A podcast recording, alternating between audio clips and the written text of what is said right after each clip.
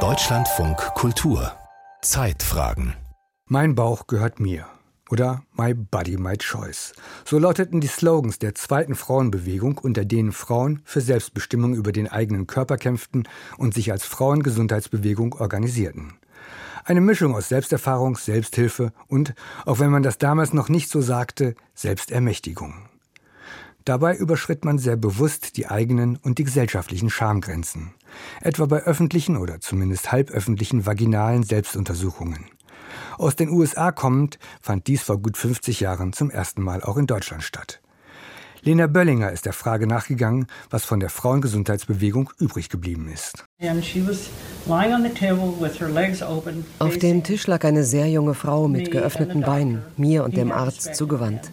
Er hatte das Spekulum eingeführt und das Licht über seiner Schulter schien auf ihre Vagina. Uh, Carol Downer ist eine Ikone der US-amerikanischen Frauengesundheitsbewegung.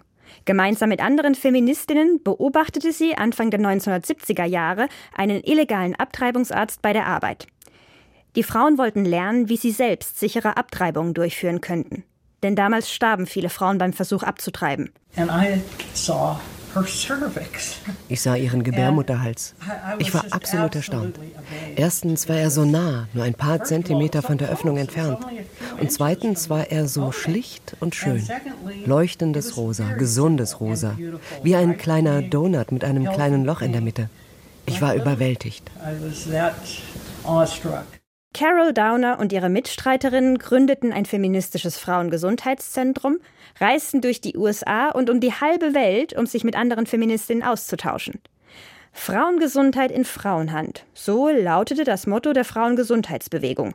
Es ging um Sexualität, Menstruation, Abtreibung, Verhütung, gynäkologische Erkrankungen und alternative Heilmethoden. Im November 1973 besuchte Carol Downer West-Berlin.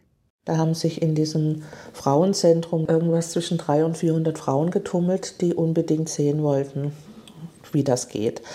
Und da haben sich diese zwei Frauen eben äh, jeweils auf den Tisch gelegt und sich ein Spekulum eingeführt und die ganzen Frauen konnten vorbeidefilieren und einfach mal reingucken. Erzählt Petra Benz. Sie ist Diplompädagogin und arbeitet seit 1985 im feministischen Frauengesundheitszentrum in Berlin. Eine Gruppe von Frauen gründete dieses Zentrum 1974, ein Jahr nach dem Besuch von Carol Downer. Das war ein euphorisches Erweckungserleben. Also eine frühere Kollegin von mir, die war damals dabei und die hat immer noch so glänzende Augen gekriegt, wenn sie sich daran erinnert hat. Presse und Ärzteschaft hingegen reagierten empört. Ein Arzt veröffentlichte 1979 einen wütenden Text im Deutschen Ärzteblatt. Er warnte vor Quacksalbermedizin, Hexentherapie und politischer Ultralinkstendenz. Das alles ist lange her. Heute, 50 Jahre später, hat sich vieles verändert. Das Wissen über den eigenen Körper wird den Frauen nicht mehr vorenthalten oder verboten. Im Gegenteil. Ganz ohne ärztliche Bevormundung finden Sie heute mit nur wenigen Klicks eine Flut an Aufklärungsvideos, Ratgebern oder medizinischen Informationen im Online-Lexikon. Die Schattenseite dieser unglaublichen Information, die wir jetzt zur Verfügung haben, ist natürlich, dass wir unter dieser Perspektive der Verwissenschaftlichung unseren eigenen Körper betrachten. Sagt Gabriele Sorgo. Sie ist historische Anthropologin und forscht unter anderem zur Menstruation. Das ist ambivalent, weil wie eine Frau sich fühlt, das steht nicht im Lexikon, im medizinischen. Da können Sie den Menstruationszyklus und so weiter nachlesen, aber die Frauen fühlen sich ja sehr unterschiedlich in ihren Zyklen. Gabriele Sorgo sagt, dieses Fühlen werde zunehmend abgedrängt. Verstärkt werde diese Tendenz zusätzlich durch die Digitalisierung. Von der Fitness-App bis zum Menstruationstracker. Der Körper wird zunehmend digital überwacht, gesteuert und optimiert.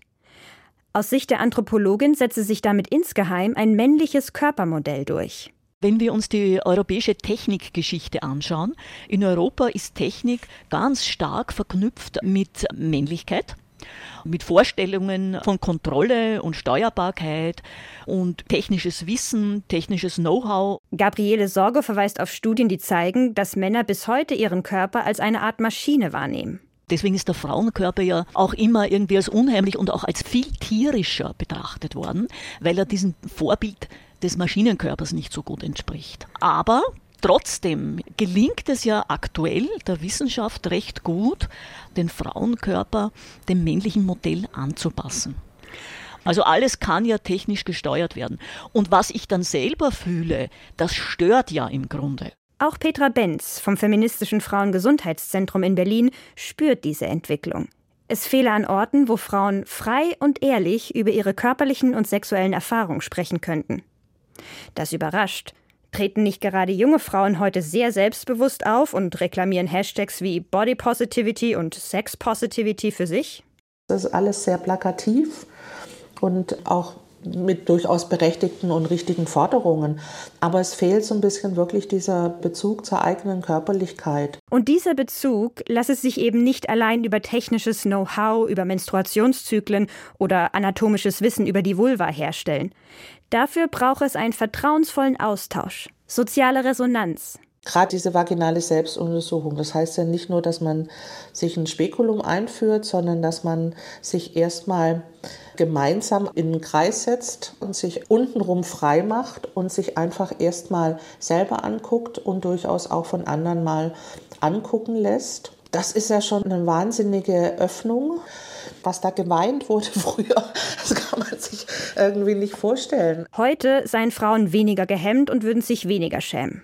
Aber dieses Weinen darum, dass man sich selber unzureichend oder hässlich fühlt und dann plötzlich entdeckt, das stimmt so gar nicht. Ne? Oder das sind wirklich Bilder und Normierungen, die mit mir eigentlich gar nichts zu tun haben. Also das Weinen gibt es immer noch.